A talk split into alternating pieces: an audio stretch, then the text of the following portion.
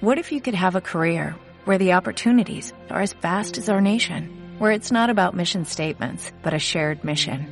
At U.S. Customs and Border Protection, we go beyond to protect more than borders, from ship to shore, air to ground, cities to local communities. CBP agents and officers are keeping people safe.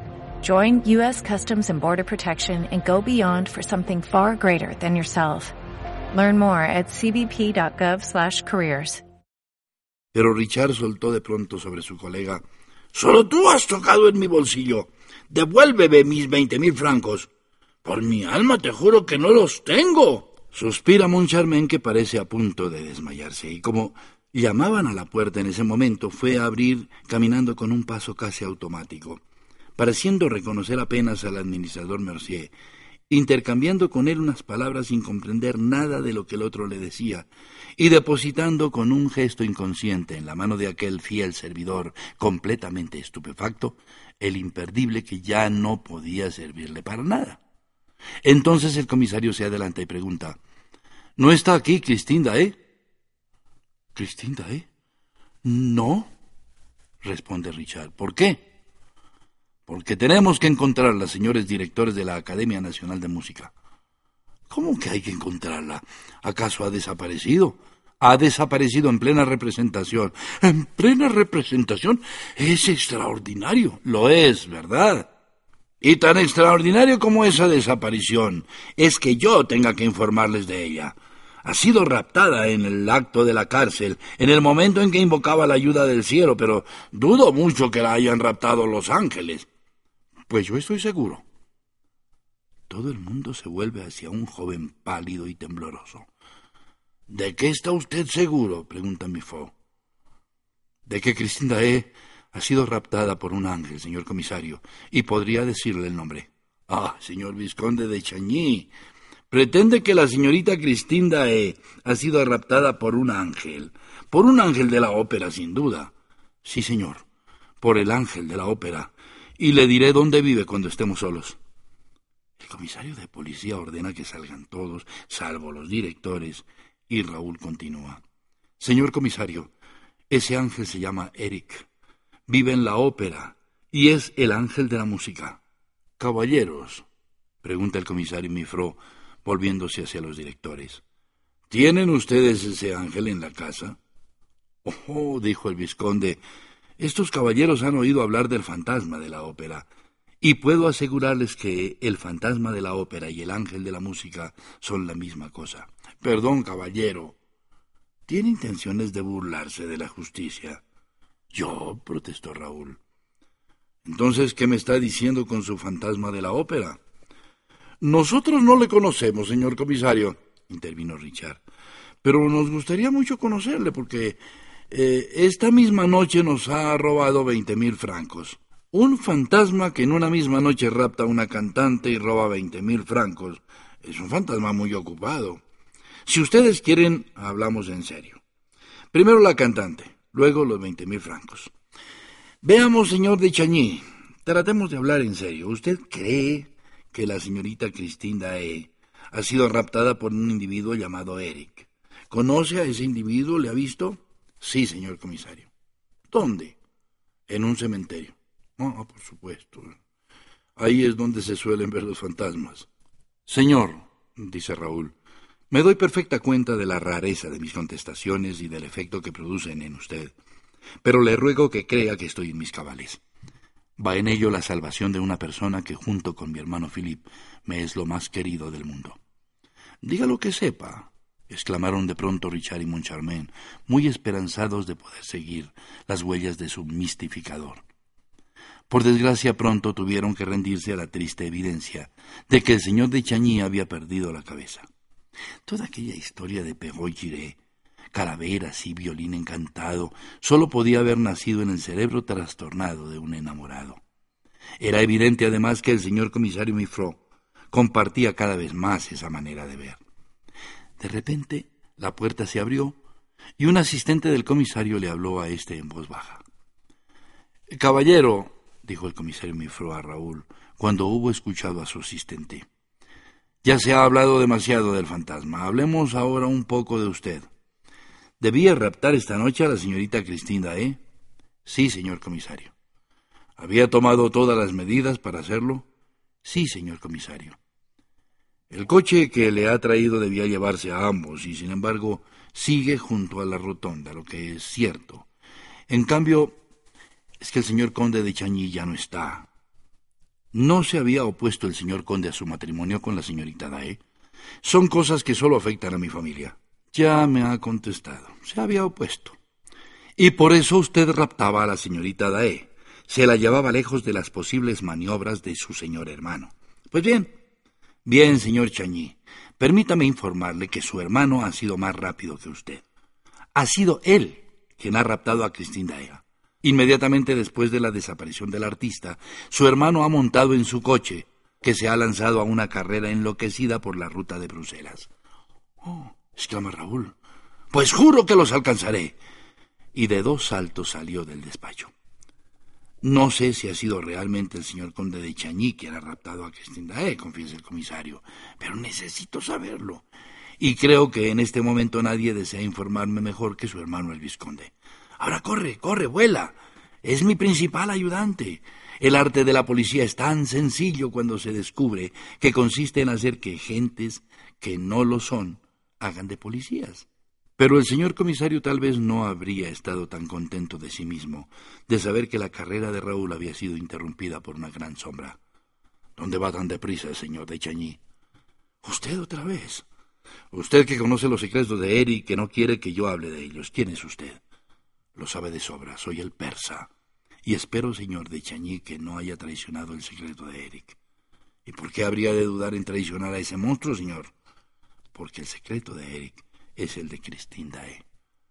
Parece usted al corriente de muchas cosas que me interesan, pero no tengo tiempo para oírle. Se lo repito, caballero de Chañí. ¿Dónde va tan deprisa? En ayuda de Christine Dae. Entonces, señor, quédese aquí porque Christine Dae está aquí. ¿Cómo lo sabe? Me hallaba en la función.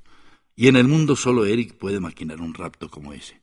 Señor, dijo Raúl, si usted sabe dónde está Christine y me puede llevar hasta ella, mi vida le pertenece. En ese momento se hallaban en el centro de una verdadera plaza desierta, plaza inmensa que iluminaba mal un cabo de vela. Luego subieron y bajaron varias escaleras desconocidas para Raúl, y finalmente se encontraron frente a una puerta que el persa abrió con ayuda de una llave maestra que portaba. Este hizo pasar a Raúl por la puerta que acababa de abrir y le mostró enfrente el camerino de Cristín. Raúl ignoraba que se pudiese llegar al camerino de la cantante por un camino distinto al que seguía de ordinario. Conoce muy bien la ópera, caballero. No tan bien como él, dijo modestamente el persa. Y empujó al joven al camerino de Cristín. Al punto se oyó movimiento en el gabinete y pocos segundos más tarde llamaban a la puerta. Luego entró un hombre, también tocado con un gorro de astracán y vestido con una larga opalanda. Saludó y sacó de debajo de su capa una caja ricamente cincelada. La depositó sobre la mesa, volvió a saludar y se dirigió hacia la puerta. Nadie te ha visto entrar, Daríos. No, amo. Que nadie te vea salir. El criado lanzó una ojeada al pasillo y desapareció con rapidez. Entonces el persa abrió la caja que había traído el otro. Dentro había un par de largas pistolas. ¿Quiere batirse en duelo? preguntó Raúl sorprendido. En efecto, es un duelo a donde vamos, señor, dijo tendiéndole una pistola a Raúl. En ese duelo seremos dos contra uno, pero debe estar dispuesto a todo, porque no le oculto que vamos a enfrentarnos al adversario más terrible que se pueda imaginar. Luego fue a coger el taburete y lo puso contra la pared frontera del gran espejo que ocupaba todo el lienzo de enfrente. Se subió al taburete y con la nariz pegada al papel pintado de la pared parecía buscar algo. Ah, dijo de pronto, aquí está. Y su dedo apretó por encima de su cabeza una esquina del dibujo de papel. Dentro de medio minuto, dijo, estaremos tras sus huellas. Y cruzando el camerino fue a palpar el gran espejo. No, Todavía no sé, murmuró. Vamos a salir por el espejo, dijo Raúl, igual que Cristín. El disparo del contrapeso, explicó el persa. Cuando se actúa sobre el resorte desde el interior del camerino, tarda algo en producir su efecto. No ocurre así cuando uno está detrás de la pared y se puede actuar directamente sobre el contrapeso. Entonces el espejo gira en forma instantánea y es arrastrado con una velocidad enloquecida. Si presta atención ahora mismo verá cómo el espejo se levanta unos milímetros y luego se desplaza otros más de lado. Entonces estará situado sobre un pivote y girará. ¿Cuántas cosas puede hacer un contrapeso? ¿Eric le mostró el sistema? No. Yo hice mis investigaciones yendo tras él y tras sus misteriosas desapariciones terminé encontrándolo. Eso no gira, gritó Raúl impaciente.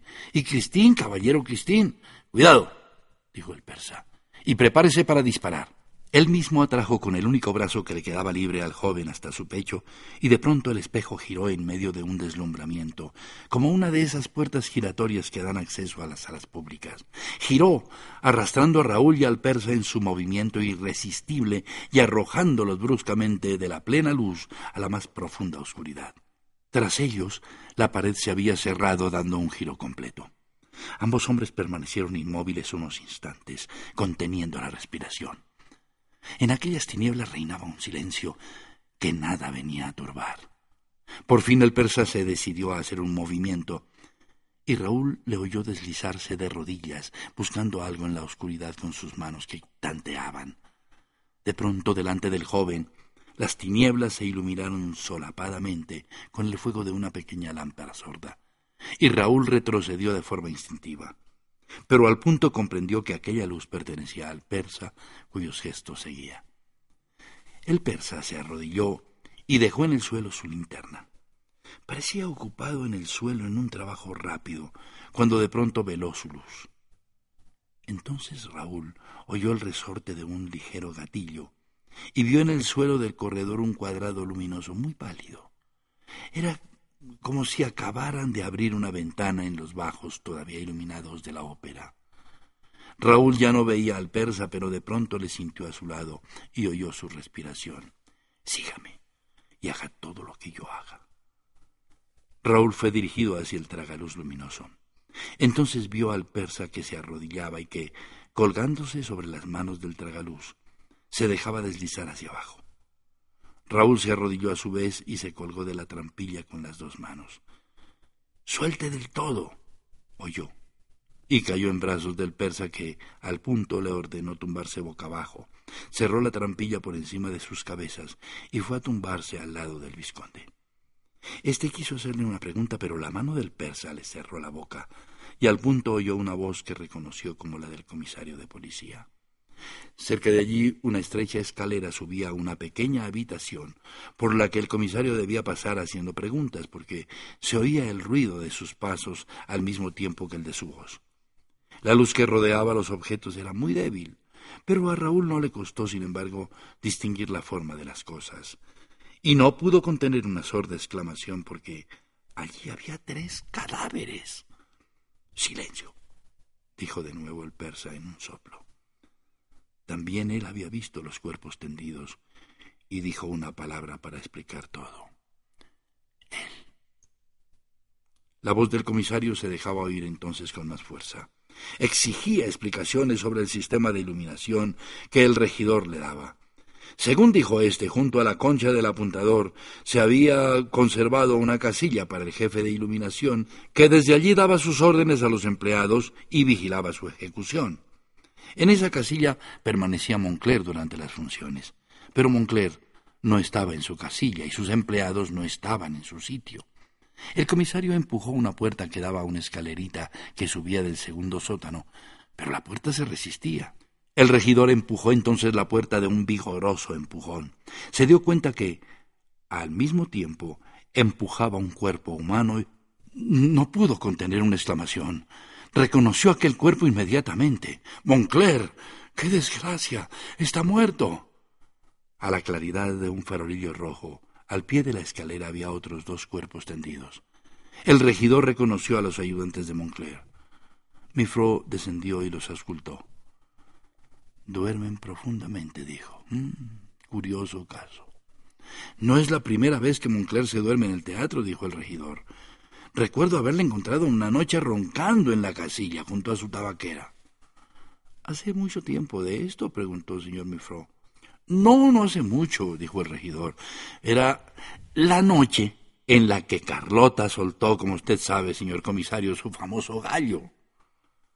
Sin que nadie sospechase su presencia, Raúl y el persa asistieron al traslado de los tres cuerpos que unos tramoyistas vinieron a levantar. El comisario lo siguió y todo el mundo subió tras él. Cuando estuvieron solos, el persa hizo una seña a Raúl para levantarse. Entonces le recomendó alzar la mano libre hasta la altura de los ojos, como si estuviera dispuesta para disparar, por más que no fuese la que portara el arma, y le insistió en que no abandonara esa posición pasase lo que pasase. Pero así la mano se cansa inútilmente, murmuró Raúl, y si disparo no lo haré sobre seguro. Entonces cambie el arma de mano. No sé disparar con la mano izquierda.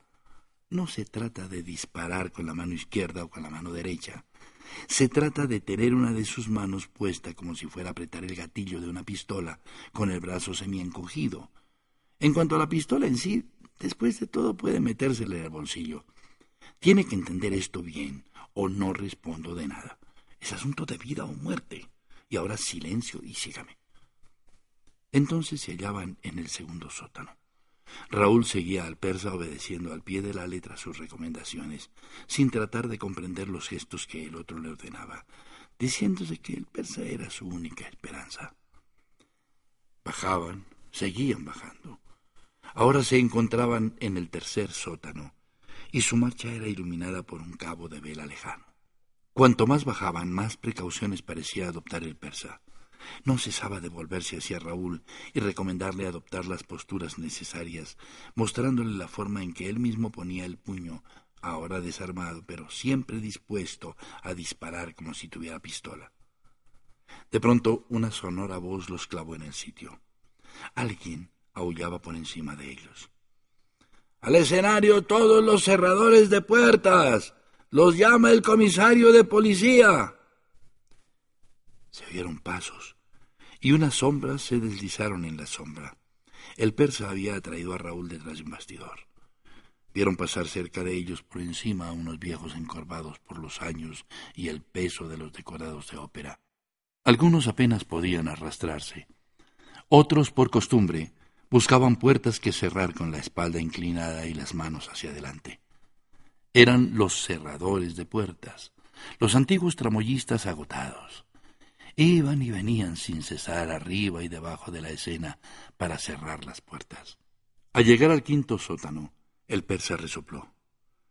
Parecía gozar de alguna seguridad más de la que había mostrado hacía un momento, cuando ambos se habían detenido en el tercer sótano, pero sin embargo, no cambió de actitud de la mano. Raúl tuvo ocasión una vez más de sorprenderse ante aquella extraordinaria concepción de la defensa personal, que consistía en meterse la pistola en el bolsillo mientras la mano seguía preparada para utilizarla, como si la pistola siguiera en la mano a la altura de los ojos. Mientras tanto el persa, haciéndole una señal de permanecer en el sitio, volvió a subir unos escalones de la escalera que acababan de dejar. Luego regresó rápidamente junto a Raúl. Boca abajo, le dijo.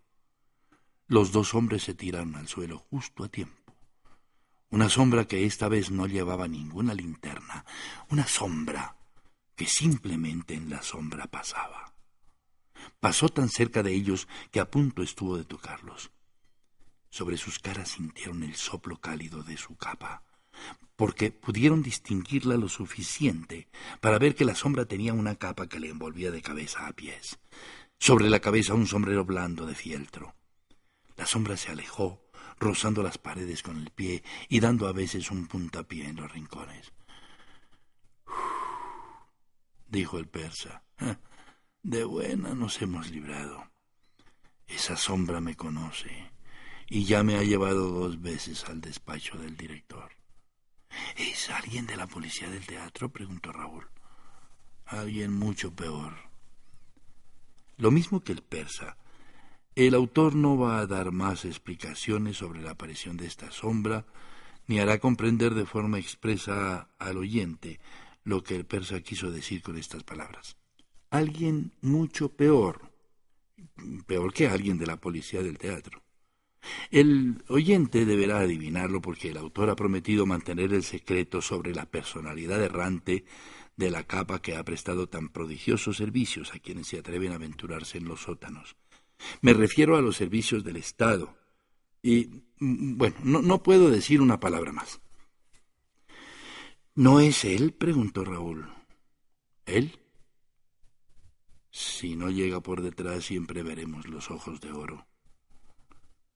No había terminado el persa la frase, cuando delante de los dos hombres apareció una figura fantástica, una figura completa, un rostro, no, no solo dos ojos de oro, sino toda la cara luminosa, toda una figura en llamas, sí, una figura en llamas, que avanzaba con la altura de un hombre, pero sin cuerpo. Aquella figura despedía fuego. En la oscuridad parecía una llama cuya forma era la figura de un hombre. Oh, dijo el persa entre dientes, es la primera vez que la veo. El teniente de bomberos no estaba loco. La figura de fuego, que parecía una figura del infierno, seguía avanzando a la altura de un hombre sin cuerpo, delante de los dos hombres asustados. Y ambos huyeron por el largo corredor subterráneo que se abría ante ellos. Al cabo de algunos segundos de aquella carrera, que les parecieron largos, larguísimos minutos, se detuvieron. Todavía divisaron una cabeza de fuego detrás de sus cabezas. Los había seguido. Y había debido correr tanto y tal vez más deprisa que ellos porque les pareció que se había acercado. Al mismo tiempo empezaron a distinguir cierto ruido cuya naturaleza les resultaba imposible adivinar. Eran rechinamientos o más bien crujidos como como si millares de uñas arañaran un encerado, un ruido espantosamente insoportable. Siguieron retrocediendo, pero la figura seguía avanzando, avanzando, avanzando, ganándoles terreno. Ahora podían distinguirse muy bien los rasgos de la figura llama. Los ojos eran completamente redondos y fijos, la nariz un poco torcida y la boca grande, con un labio inferior que colgaba en semicírculo. En cierto momento el persa y Raúl no pudieron retroceder y se aplastaron contra el muro sin saber qué iba a hacer de ellos debido a la figura incomprensible de fuego y sobre todo ahora al ruido más intenso. Y los dos compañeros, aplastados contra la pared, sienten que sus cabellos se erizan de horror en sus cabezas, porque ahora saben de dónde proceden los mil ruidos llegan en tropel, traídos en la sombra por innumerables olas pequeñas y apretadas, más rápidas que las olas que trotan por la arena, pequeñas olas nocturnas que cabrillean bajo la luna, bajo la luna cabeza de llama y las pequeñas olas pasan entre sus piernas, le suben por las piernas de forma irresistible. Entonces Raúl y el persa no pueden contener sus gritos de horror, espanto y dolor. Sus manos bajan hasta sus piernas para rechazar las pequeñas olas relucientes que traen consigo unas cositas agudas olas que están llenas de patas, uñas, garras y dientes. ¡No os mováis! ¡No os mováis! Y sobre todo no me sigáis. Soy el matador de ratas. Dejadme pasar con mis ratas. Y súbitamente la cabeza a fuego desaparece, desvanecida en las tinieblas, mientras por delante de ella el corredor se aclara a lo lejos, siempre resultado de la maniobra que el matador de ratas acaba de hacer sufrir a su linterna sorda y entonces salta arrastrando consigo todas las olas de ratas trepadoras, crujientes, los mil ruidos. Liberados el persa y Raúl respiran, aunque todavía tiemblan. Hubiera debido recordar que Eri me habló del matador de ratas, dijo el persa. Pero no me dijo que se presentaba bajo ese aspecto. ¿Estamos muy lejos del lago? preguntó Raúl. ¿Qué niños ustedes? exclamó el persa, Nunca entraremos en la morada del lago por el lago.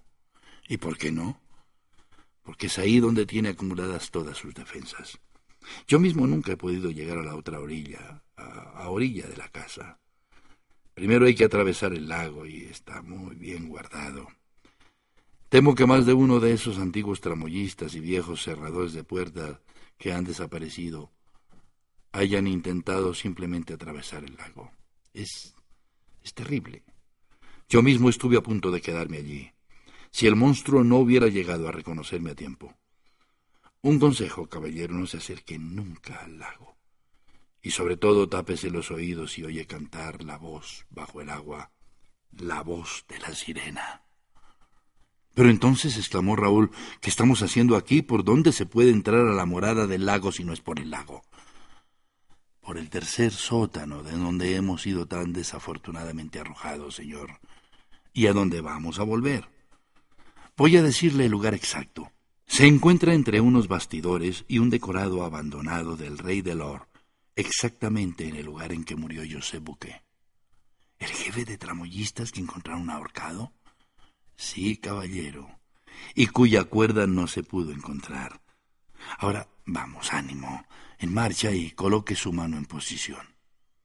El persa encendió de nuevo su linterna sorda y dirigió el chorro luminoso hacia dos amplios corredores que se cruzaban en ángulo recto y cuyas bóvedas se perdían en el infinito, y emprendió a buscar el camino. Al cabo de un rato el persa había apagado nuevamente su linterna. Cuidado con la mano, dijo, y silencio, porque vamos a intentar penetrar en su casa. Y le arrastró hacia la escalerilla que hacía un momento habían bajado. Volvieron a subirla deteniéndose en cada escalón, espiando la sombra y el silencio. De este modo llegaron al tercer sótano. Se dirigieron a la pared del fondo contra la cual había un amplio lienzo abandonado del decorado del rey del Or, y muy cerca de ese decorado un portante. Entre el decorado y el portante había un espacio suficiente para un cuerpo. Un cuerpo que un día habían encontrado ahorcado, el cuerpo de José Buque. El persa se deslizó entre el portante y el decorado y empezó a tantear la pared. Raúl le vio empujar con fuerza durante un momento contra la pared, igual que había empujado el muro del camerino de Cristín, y una piedra giró. Ahora había un agujero en la pared. El persa sacó esta vez su pistola del bolsillo e indicó a Raúl que debía imitarle. Y con decisión y siempre de rodillas se adentró por el hueco. Pero este era muy estrecho. Vamos a tener que dejarnos caer unos metros, dijo luego. Vamos a tener que quitarnos los botines. El persa ya estaba procediendo a esta operación. Pasó sus zapatos a Raúl. Déjelos ahí, al otro lado del muro. Los encontraremos al salir. Voy a colgarme con las manos de la piedra y a dejarme hacer. Luego usted deberá hacer lo mismo. No tema, yo lo recibiré en mis brazos. El persa hizo lo que había dicho, y Raúl oyó de pronto debajo de él un ruido sordo, producido evidentemente por la caída del persa. Luego, rozando con sus rodillas la pared, aferrándose a la piedra con sus dedos nerviosos, Raúl se dejó caer y al punto sintió que le abrazaban. Soy yo, dijo el persa, silencio. Y permanecieron inmóviles escuchando.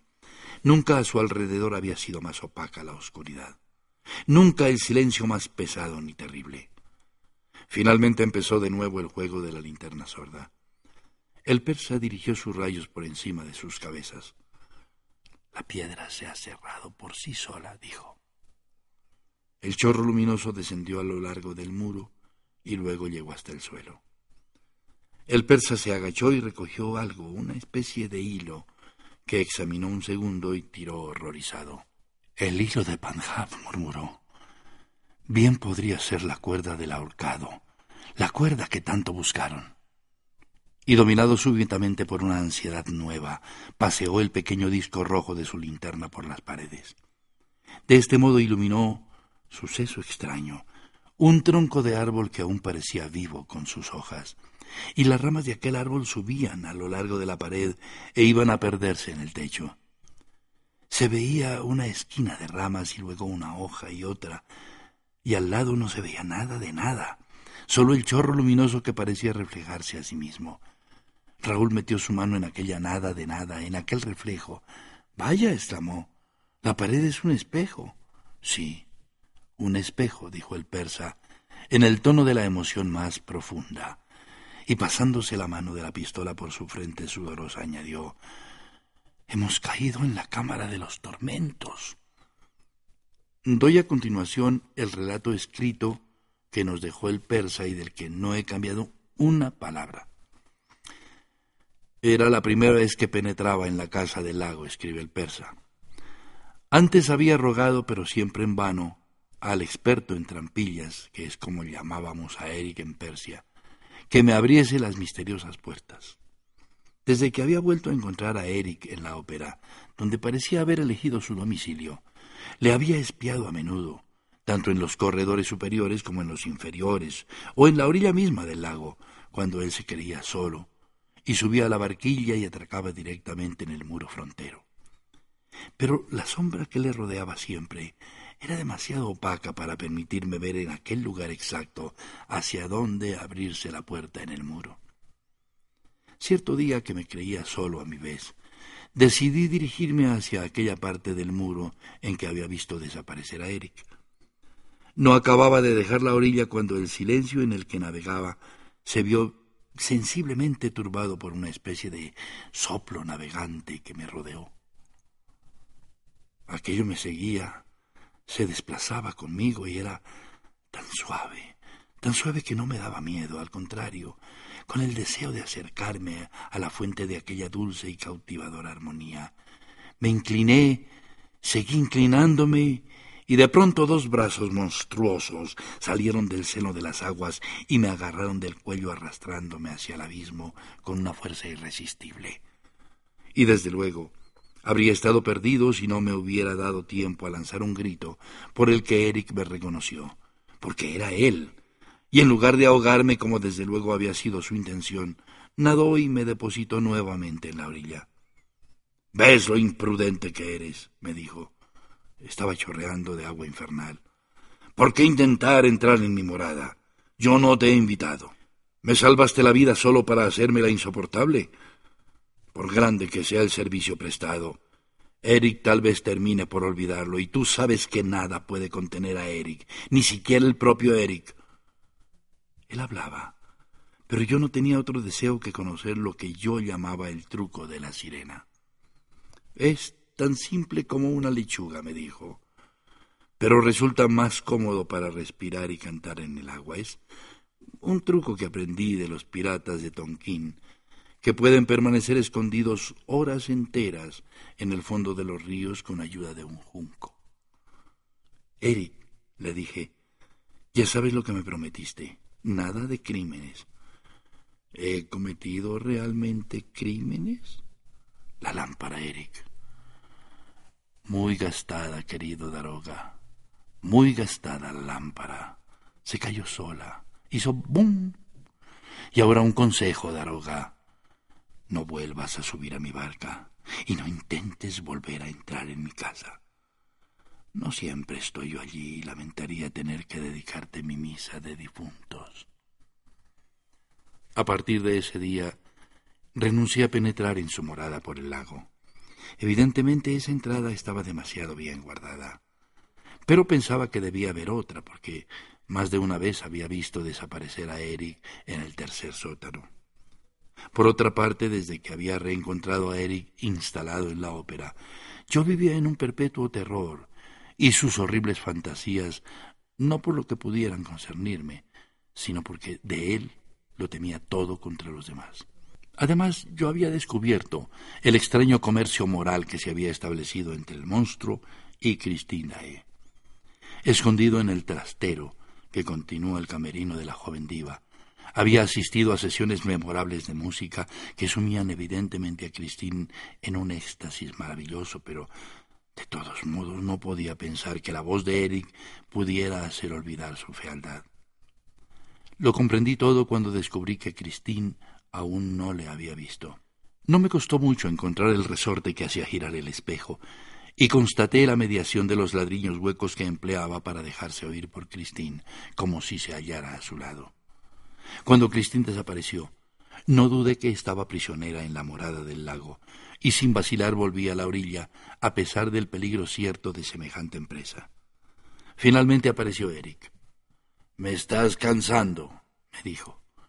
Con tus imprudencias los directores acabarán preguntándose ¿qué es lo que buscas aquí? Y entonces querrán como tú buscar a Eric y descubrirán la casa del lago.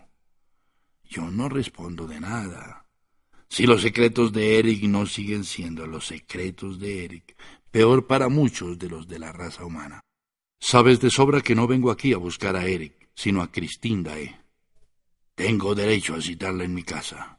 Eso no es cierto. La has raptado y la retienes prisionera. Escucha, Cristín saldrá de aquí cuando le plazca y volverá aquí.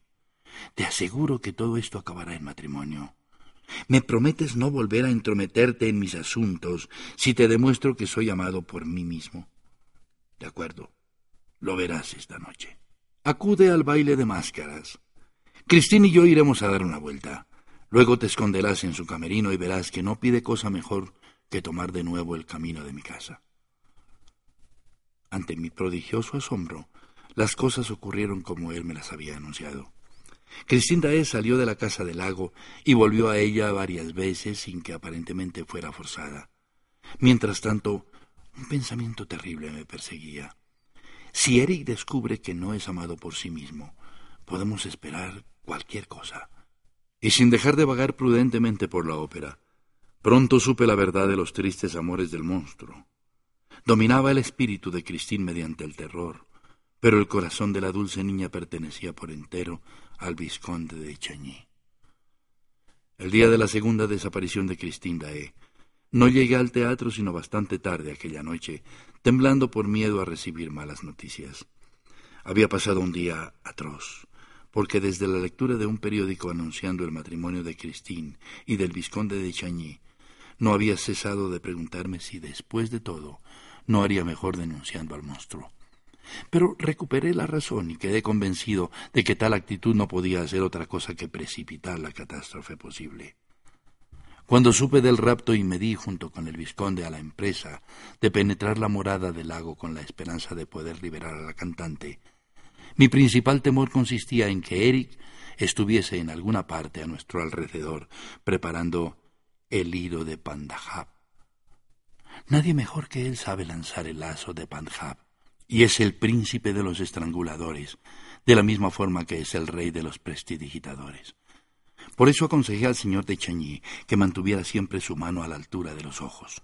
En esa posición, incluso al estrangulador más diestro, le resulta imposible lanzar de forma eficaz el lazo de Panjab, al mismo tiempo que el cuello te coge el brazo o la mano, y así ese lazo del que uno puede soltarse fácilmente se vuelve inofensivo. Ahora bien, Después de haber evitado al comisario de la policía y a algunos otros personajes, el vizconde y yo llegamos sin obstáculos al tercer sótano, y después de activar el resorte de la piedra y saltar a la morada de Eric, ¿cuál no sería mi emoción al descubrir que nos encontrábamos en una reproducción exacta de la Cámara de los Horrores que Eric había construido en otros tiempos para el Chanishah de Mazenderán? A nuestros pies encontré el lazo. Estaba convencido de que aquel hilo ya había servido para José Bouquet, que había debido sorprender una noche el mecanismo de entrada a la cámara de los tormentos, de la que no había salido sino ahorcado. Imaginé a Eric arrastrando el cuerpo hasta el decorado del rey del Or y colgándolo allí para dar ejemplo, para aumentar el terror supersticioso que debía ayudarle a guardar los accesos a su caverna. En fin, el vizconde y yo estábamos en el centro de una sala pequeña de forma perfectamente hexagonal, cuyos seis lienzos de pared estaban provistos de espejos de arriba abajo. En una esquina reconocí el árbol de hierro con su brazo de hierro para los ahorcados. De pronto oímos ruido. Al principio fue como una puerta que se abría y se cerraba. Luego oímos con claridad estas palabras. O lo tomas o lo dejas la misa de matrimonio o la misa de difuntos. Reconocí la voz del monstruo. Luego oímos un gemido y al final un largo silencio. Ahora yo estaba convencido de que el monstruo desconocía nuestra presencia en su morada, porque de otro modo se las habría arreglado para que no le oyésemos. Para ello le hubiera bastado con cerrar la ventanilla invisible por la que los aficionados a los tormentos miran lo que pasa dentro de la cámara. Quiero tener una mujer como todo el mundo, y saldremos a pasear los domingos, prosiguió la voz de Eric. Serás la más feliz de las mujeres, y cantaremos solo para nosotros hasta morir. Ámame, y verás que no me ha faltado más que ser amado para ser bueno. En cuanto a Cristín debía estar muda de horror, sin fuerza ni siquiera para gritar, con el monstruo a sus rodillas. El vizconde y yo solo pensábamos en la posibilidad de advertir a Cristín de nuestra presencia sin que Eric llegara a sospecharla. Solo podríamos salir de aquella cámara si Cristín nos abría la puerta, la cual ignorábamos dónde podía encontrarse a nuestro alrededor. De pronto, el silencio de al lado fue turbado por un ruido, y Eric exclamó con una risa lúgubre Alguien llama. Espérame aquí un momento, voy a decirle a la sirena que abra. Se alejaron unos pasos y la puerta se cerró. No tuve tiempo de pensar que el monstruo salía, quizás para un nuevo crimen. No comprendí más que una cosa. Cristina estaba sola tras la pared. El vizconde empezó a llamarla y hasta nosotros llegó su débil voz. Estoy soñando. Cristín, no es un sueño, repuso el vizconde. Si está sola, respóndame. Raúl, Raúl. La muchacha nos informó en unas cuantas frases precipitadas que Eric había enloquecido por completo de amor y que estaba decidido a matar a todo el mundo y a él mismo junto con el mundo si ella no consentía en convertirse en su mujer delante del alcalde y del párrago de la Madeleine. Yo le pregunté entonces dónde estaba Eric y ella contestó que debía haber salido de la morada y al pedirle que se cerciorara nos informó que le era imposible por encontrarse atada. ¿Pero dónde están ustedes? Nos preguntó luego. En mi cuarto solo hay dos puertas, una por donde entra y sale Eric, y otra que nunca he abierto, y que me ha prohibido franquear porque según me ha dicho es una puerta a los tormentos. Cristín. exclamó el vizconde. Estamos detrás de esa puerta. ¿Es una puerta con cerradura? pregunté yo. Sí. Señorita, dije, es absolutamente preciso que nos abra usted esa puerta. La llave está en el cuarto junto al órgano, nos dijo Cristín, con otra llavecita de bronce que también me ha prohibido tocar. Las dos están en una bolsita de cuero que él llama la bolsita de la vida y de la muerte. ¿Pero por qué la ha atado, señorita? pregunté. Esta noche el monstruo, después de haberme traído aquí desvanecida, se ha ausentado, según me ha dicho, a ver a su banquero. Al volver me ha encontrado con la cara ensangrentada. Yo había querido matarme. Cristín, gimió Raúl echándose a llorar. Señorita, declaré yo, ha sido él quien la ha atado y será quien la libre. Solo tenemos que representar la comedia precisa para conseguirlo. No olvide usted que la ama. Acuérdese de sonreírle, suplíquele, dígale que esas ataduras le hacen daño. Oigo algo, avisó Cristín. ¡Silencio! Hubo un grito de horror de Cristín y oímos la voz de Eric. ¿Por qué has gritado, Cristín? Porque sufro, Eric. Aflójame las ataduras. Dios mío, tus muñecas, Cristín. Las he magullado. Eso solo merece la muerte. A propósito de muerte, tengo que cantarle su misa al visitante que fue recibido por la sirena. Al oír estas palabras, tuve un horrible presentimiento. ¿Quién era aquel por el que en ese momento empezamos a oír la misa de difuntos? Toda la casa del lago resonaba con ese canto sublime y furioso. Pero de pronto la voz y el órgano se detuvieron de forma tan brusca que el señor vizconde y yo retrocedimos sobrecogidos, y la voz hizo rechinar con toda claridad estas sílabas metálicas. ¿Qué estás haciendo con mi bolsa? ¿Querías que te soltase para coger mi bolsa? Escúcheme, Eric, suspiró la joven. Si estamos de acuerdo en que debemos vivir juntos, todo lo que es suyo me pertenece. Sabes que esa bolsa solo contiene dos llaves. ¿Qué querías hacer? Quería ver esa cámara que no conozco. Es curiosidad de mujer. No me gustan las mujeres curiosas, replicó Eric, y se rió burlón mientras Christine lanzaba un grito de dolor. Eric acababa de quitarle la bolsa. Fue en ese momento cuando el vizconde, que no podía contenerse, lanzó un grito de rabia que no alcancé a ahogar. ¿Qué es eso? exclamó el monstruo. Estás temblando. Ah, ahora comprendo. Hay alguien en la cámara de los tormentos. Tal vez tu prometido. ¿Quieres ver? Si hay alguien verás iluminarse allá arriba la ventana invisible. Basta con tirar de la cortina negra y luego apagar aquí. Ya está. Apaguemos. Acompañada por tu maridito no te dará miedo la oscuridad. Y lo que yo temía por encima de todo empezó automáticamente. De pronto quedamos inundados de luz. Sí, detrás de nuestra pared se produjo algo así como un incendio. Yo te decía que había alguien. ¿Ves ahora la ventana? Me has preguntado a menudo para qué servía. Ahora ya lo sabes. Sirve para mirar la cámara de los tormentos, pequeña curiosa. ¿Qué tormentos hay dentro, Eric? Dígame que solo quiere asustarme. Ve a ver, querida, a la ventanilla. Ya me dirás. Oímos el ruido de la escalerilla que aplicaban contra la pared.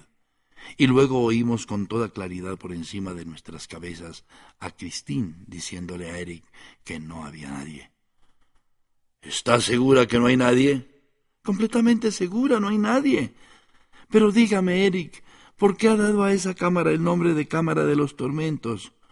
Muy sencillo, queridita. Ante todo, dime qué has visto. He visto un bosque. ¿Y qué hay en ese bosque? Árboles. ¿Y qué hay en un árbol? Pájaros. Pero no has visto pájaros, has visto ramas. ¿Y qué hay en una rama? Una horca. Por eso llamo a mi bosque la Cámara de los Tormentos.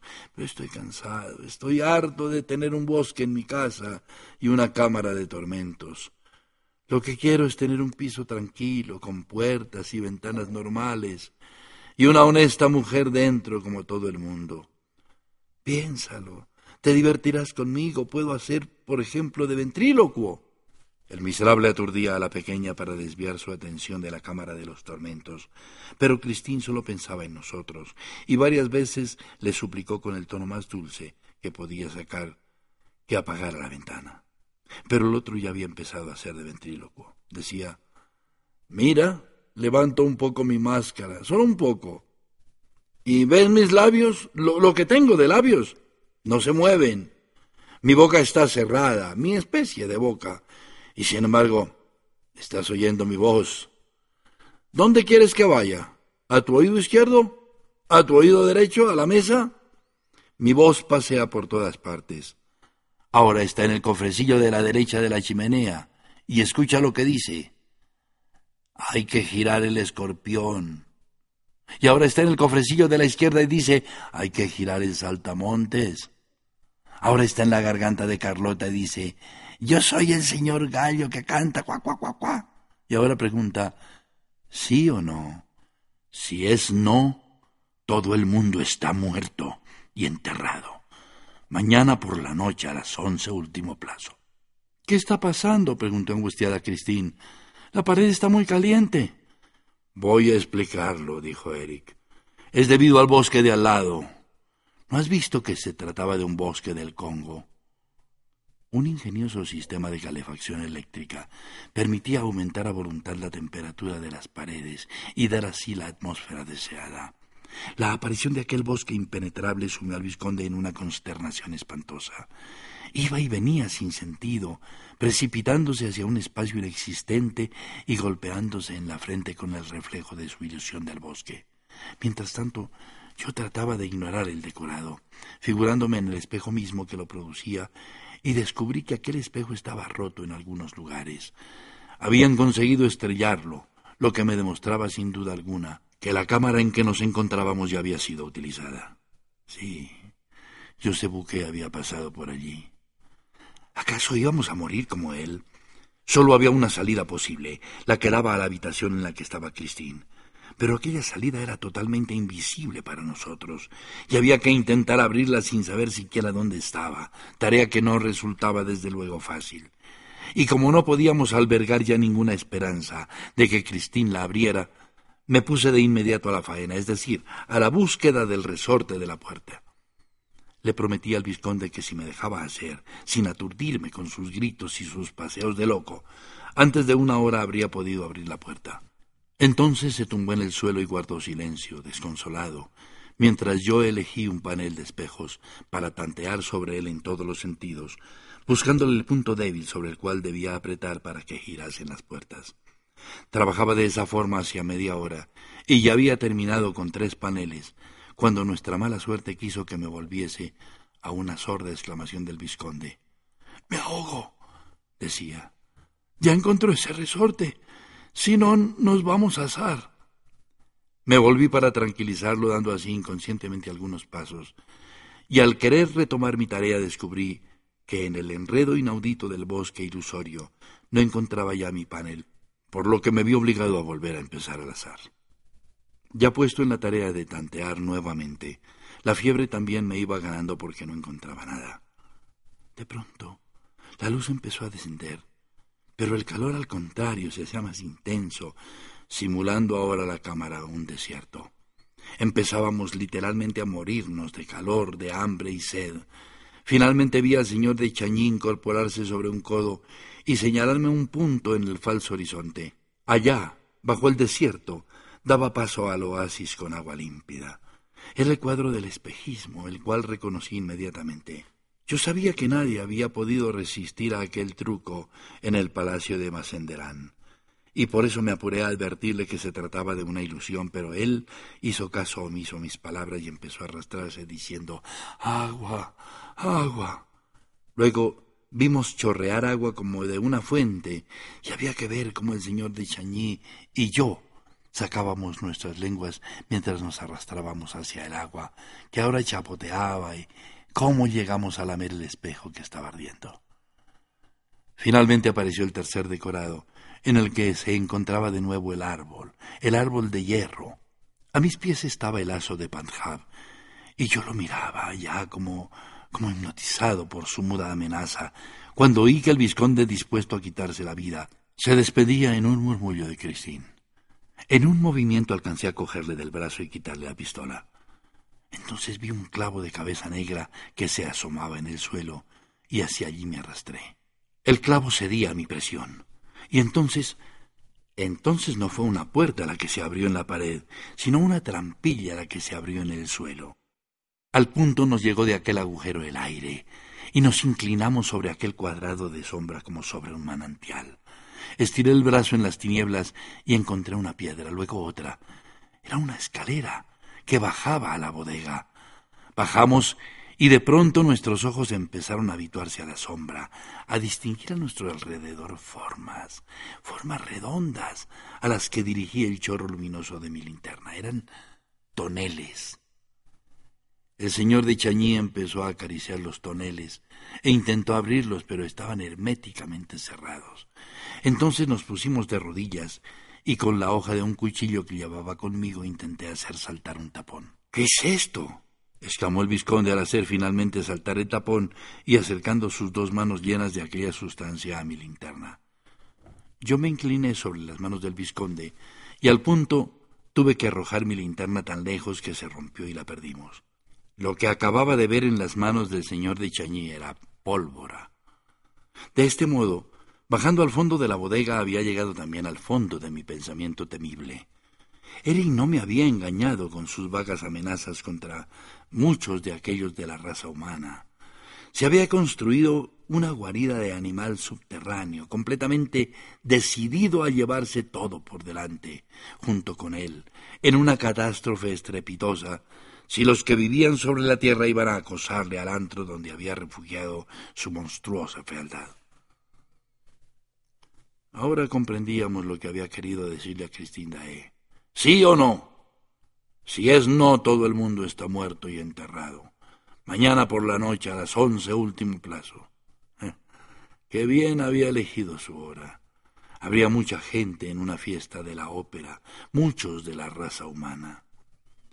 De pronto se hicieron las tinieblas al apagarse la luz de la cámara de los tormentos, y entonces un pensamiento arde de forma súbita en mi cerebro. ¿Qué hora es? Porque en última instancia mañana por la noche a las once, tal vez sea hoy, tal vez sea inmediatamente. ¿Quién podría decirnos la hora que es? Mi reloj se ha detenido hace tiempo, pero el del señor Chañí todavía funciona. No tenemos más que una cerilla. Pero antes de utilizarla, al señor de Chañí se le ocurre romper el cristal de su reloj y palpar las dos agujas. Así lo hace, y estima por la separación de las agujas que tal vez sean las once en punto. Entonces oímos un ruido de puerta seguido de pasos precipitados. Llaman contra el muro. Es la voz de Cristina, ¿eh? Raúl le pregunta la hora, y ella responde que son las once menos cinco. ¿Pero qué once? Las once que deben decidir sobre la vida o la muerte. Acaba de repetírmelo al irse. Es espantoso. Delira y se ha quitado la máscara, y sus ojos de oro lanzan llamas. Toma, me ha dicho, aquí tienes la llave que abre los cofres. En uno encontrarás un escorpión y en el otro un saltamontes. Son animales que dicen sí y no. Si giras el escorpión sobre su eje significará a mis ojos que has dicho sí. En cuanto al saltamontes, si lo giras, querrá decir no. No había duda de que el saltamonte regía alguna corriente eléctrica destinada a hacer volar el polvorín. Apresuradamente el señor de Chagny le explicó a Christine la situación temible en que nos encontrábamos, junto con toda la ópera, añadiendo que debía girar el escorpión inmediatamente. Pero de pronto se me ocurrió que el monstruo había engañado a la joven. Tal vez era el escorpión el que iba a hacer saltar todo. Pensé esto porque Eric no podía esperar en verdad que Christine consintiera voluntariamente en convertirse en su esposa. No toque el escorpión, le grité. Él, exclamó ella, ya está aquí, le estoy oyendo. Eric, dije entonces alzando la voz, soy yo, ¿me reconoces? No se han muerto ahí dentro. Daroga, ni una palabra más, o hago saltar todo. Y continuó dirigiéndose a Cristín.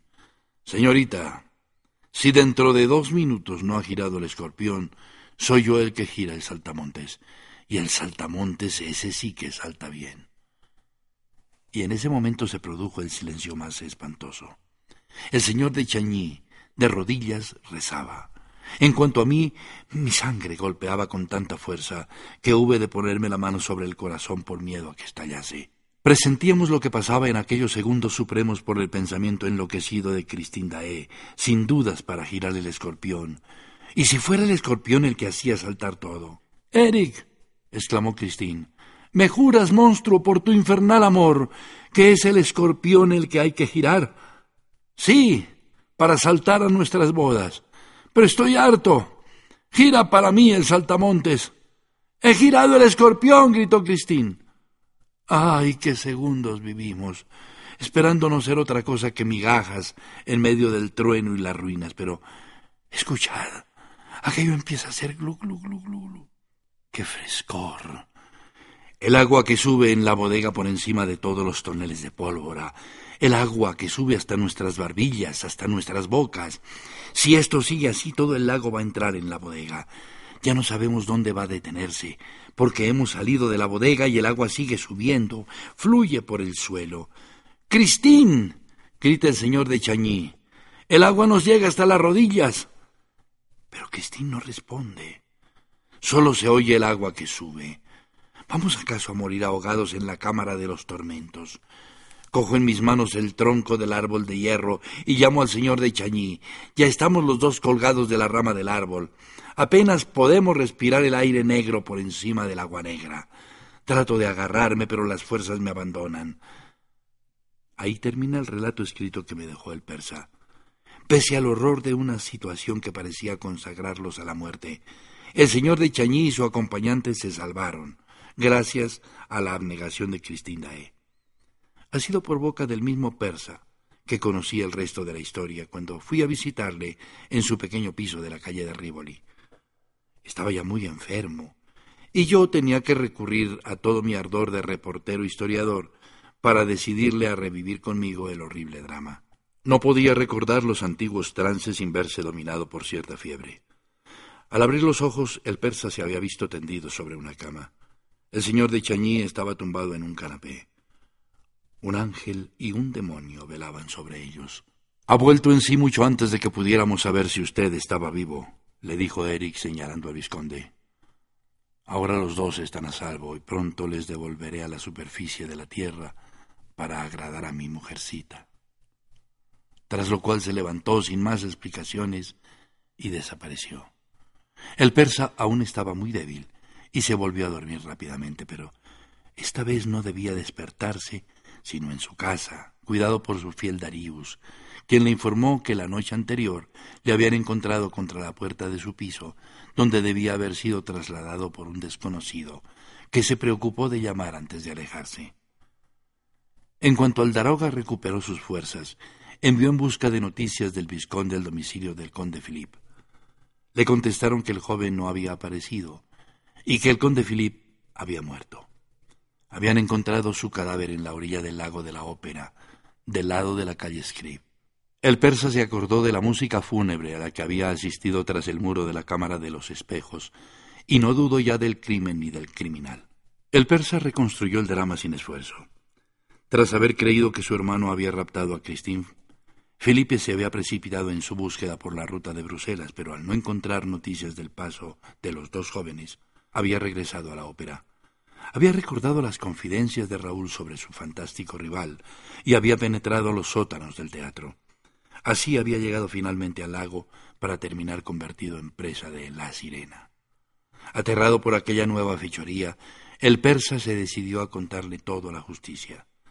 Pero el juez Foré, a quien había sido confiada la instrucción del caso, lo trató como un loco. Perdiendo la esperanza de hacerse oír alguna vez, el persa se puso entonces a escribir. Tal vez la prensa quisiera publicar su testimonio. Acababa de trazar la última línea del relato que fielmente he transcrito aquí, cuando Darío le anunció la visita de un hombre que no había dado su nombre. Era el fantasma, asesino del conde Philippe, que has hecho de Raúl y de Cristín. Daroga, no me hables del conde Philippe. Estaba muerto ya cuando salí de mi casa. Se cayó de forma torpe, simple y natural en el lago. Pero no vengo aquí para hablar del conde, sino para decirte que voy a morir. ¿Dónde están Raúl Chañí y Cristín Daé? Voy a morir de amor, Daroga. Así es. La amaba tanto. Si supieras qué bella estaba cuando me permitió besarla viva por su salvación eterna. Era la primera vez que yo besaba a una mujer. La besé así, en la frente, y ella no apartó su frente de mi boca. Es una joven valiente y honesta que te salvó la vida, Daroga. Ella me suplicaba por su jovencito, pero yo le contesté que dado que había girado el escorpión, yo me había convertido en su prometido y ella no necesitaba tener dos. Pero cuando gritabais como dos posesos debido al agua, Cristín vino a mí y me juró que consentiría en ser mi mujer viva. Es decir, que no se mataría. Medio minuto más tarde todas las aguas habían vuelto al lago y yo estiraba tu lengua. Estaba resuelto que debía transportaros a los dos a vuestra casa en la superficie. Claro que el vizconde no iba a devolverle así como así. Era un rehén. Lo encerré entonces en un lugar muy confortable y muy tranquilo y volví junto a Cristín. Ella me esperaba muy erguida, como una verdadera novia viviente, y cuando avancé más tímido que un niño, no escapó sino que adelantó la frente un poco, y yo la besé, y ella no murió. Mi propia madre nunca quiso que yo la besara. Ante una felicidad como aquella lloré, y mientras estaba a sus pies oí que decía Pobre, desventurado Eric. Y me cogió la mano. Yo tenía en la mano una alianza.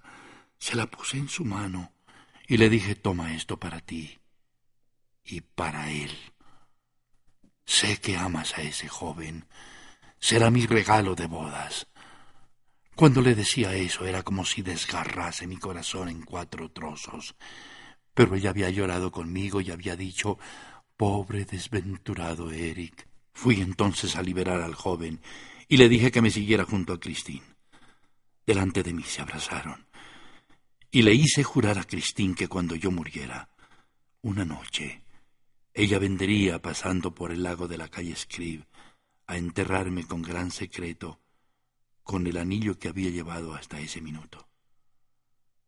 Entonces Christine me besó en la frente y luego los dos se fueron. Eric se había callado. El persa no le hizo ninguna pregunta más.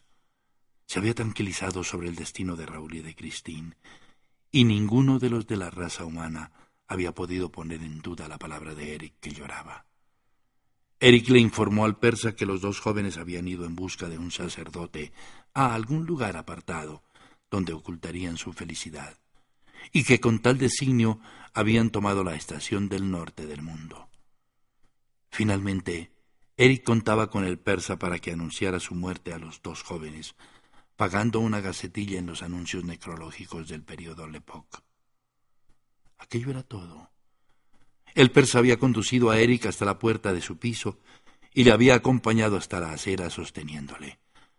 Esperaba un coche en el que Eric montó y que luego se había perdido en la noche. El persa había visto por última vez al pobre desventurado Eric, y tres semanas más tarde, Le Poco publicaba esta gacetilla necrológica. Eric ha muerto. Tal es la verdadera historia del fantasma de la ópera, que como anunciaba al principio de esta obra vivió realmente. A continuación transcribo una última línea de las memorias del señor Moncharmin. A propósito de F de la O. Solo quiero añadir una cosa que redimió con un hermoso gesto todas las molestias que había causado a mi querido colaborador y a mí mismo. Juzgó sin duda que había límites a todas las bromas porque días después de la desaparición de Cristina E., hallamos en el escritorio de Richard en un bonito sobre en el que se leía con tinta roja de parte del F de la O, las sumas bastante importantes que había logrado hacer salir momentáneamente y a modo de juego de la caja de dirección. Richard opinó que debíamos detenernos allí y no seguir adelante y yo consentí en su opinión. Evidentemente Moncharmin seguía creyendo que había sido juguete de la imaginación burlesca de Richard, como por su parte Richard Nunca dejó de creer que Moncharmin se había entretenido inventando todo el caso del F de la O. Según el persa, Eric era oriundo de una aldea de los alrededores de Rouen. A hora temprana huyó del domicilio paterno, donde su fealdad era objeto de horror para sus padres, y durante algún tiempo se exhibió por las ferias, en las que su empresario le anunciaba como la muerte viva o como muerto viviente. Cantaba ya como nadie en el mundo, hacía de ventrílocuo y se entregaba a extraordinarios juegos de magia. De Europa pasó a Asia, y allí su fama traspasó los muros del palacio de Mazenderán, donde la pequeña sultana favorita de Shahin Shah se aburría. El Shahin Shah conoció a Eric y supo que éste concebía la idea de un palacio como un prestigitador puede imaginar un cofre de trucos, y le encargó una construcción de este tipo en la que el monarca pudiera pasear por todas partes sin ser visto y desaparecer sin que pudiera adivinarse cómo. Cuando la obra estuvo lista, el Shahin Shah encargó al Daroga deshacerse de Eric para que nadie supiera los secretos de su palacio. Pero el Daroga, que no es otro que nuestro persa, era amigo de Eric y le procuró los medios para huir. Entonces Eric regresó a París y se hizo maestro de obras licitó ciertos trabajos de cimentación de la ópera, y cuando se vio en los sótanos de un teatro tan vasto, su carácter artístico, fantasioso y mágico lo dominó, y soñó con crearse una morada desconocida para el resto de la tierra, que le ocultase por siempre de la mirada de los hombres. Lo que ocurrió después está inscrito a lo largo de esta increíble y sin embargo verídica aventura. Pobre desventurado Eric. Hay que compadecerle. Hay que maldecirle. Solo se puede decir que, por ser demasiado feo, hubo de ocultar su genio cuando, con un rostro normal, hubiera sido uno de los seres más nobles de la raza humana. Estoy seguro de haber rezado sobre su cadáver el otro día, cuando le sacaron de la tierra. No fue por la fealdad de la cabeza, por lo que le reconocí, porque cuando están muertos desde hace mucho tiempo, todos los hombres son feos, sino por el anillo de oro que llevaba y que Cristinda había deslizado en su dedo antes de sepultarle tal y como le había prometido. Y ahora, ¿qué se va a hacer con ese esqueleto? ¿Lo arrojarán a la fosa común? Yo afirmo que el lugar del esqueleto del fantasma de la ópera está en los archivos de la Academia Nacional de Música, pues no se me discutirá que no se trata de un esqueleto ordinario. What if you could have a career where the opportunities are as vast as our nation, where it's not about mission statements, but a shared mission? At U.S. Customs and Border Protection, we go beyond to protect more than borders, from ship to shore, air to ground cities to local communities, CBP agents and officers are keeping people safe. Join U.S. Customs and Border Protection and go beyond for something far greater than yourself. Learn more at cbp.gov/careers.